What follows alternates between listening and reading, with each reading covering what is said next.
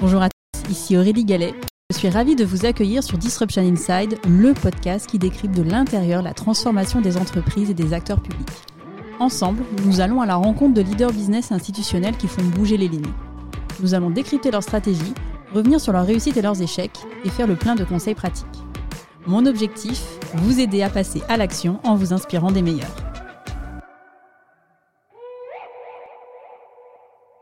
Juste par rapport à votre euh, business model où globalement enfin, vous vendez des, produits, est-ce que vous avez de plus en plus aussi développé l'aspect serviciel autour de ces produits? Alors oui et non. Je, vais commencer par le non. non parce que, je le redis, on, sait qu'on a notre place dans la chaîne économique et que nous, on est plutôt très content quand un tiers va délivrer un service grâce à notre produit.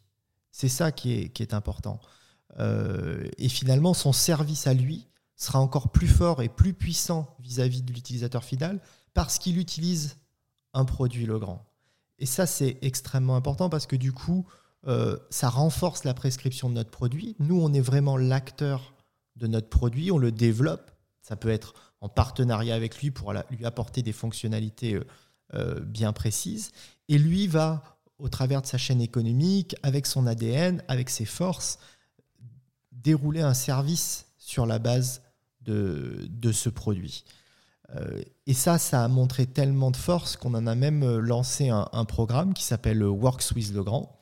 On l'a lancé euh, en 2018 euh, au CES de Las Vegas pour euh, montrer cette ouverture et cette volonté de dire, nous, Legrand, on fait des produits, on croit en nos produits, ce sont les meilleurs produits euh, du monde. Venez développer des produits, des services qui vont dialoguer avec les notes pour délivrer une expérience utilisateur euh, euh, au final. Je prends un exemple parce que ça peut pas paraître très concret, mais si vous prenez un promoteur immobilier qui va faire un ensemble de logements, vous vivez dans votre appartement.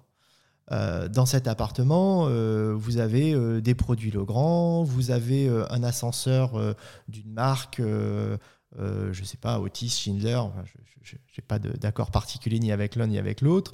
vous avez votre concierge, voilà, vous avez tout un tas de services. Bah, le promoteur immobilier, il a sans doute envie de dire à, la personne qui vit dans un appartement qui lui a vendu, euh, euh, bah tiens, je vais te faire bénéficier d'un service que tu vas pouvoir payer ou pas. C'est à lui de décider s'il veut le monétiser ou pas.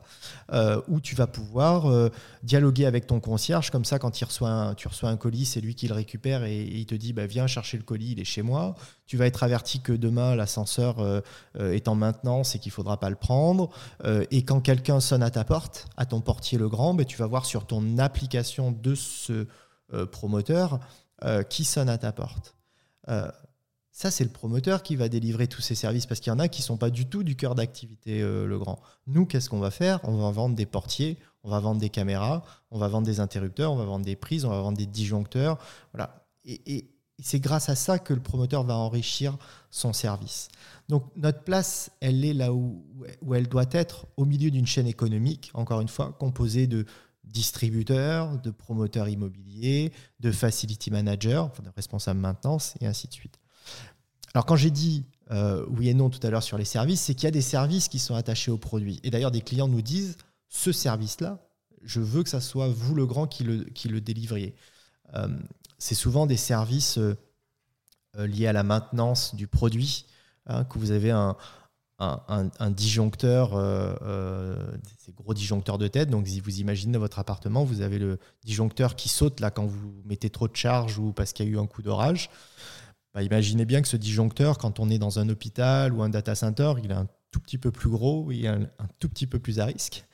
Euh, et donc là, dans ce cadre-là, euh, le, propriétaire ou le responsable de la maintenance du bâtiment va nous dire, moi, je veux que ce soit toi qui fasses de la maintenance euh, préventive.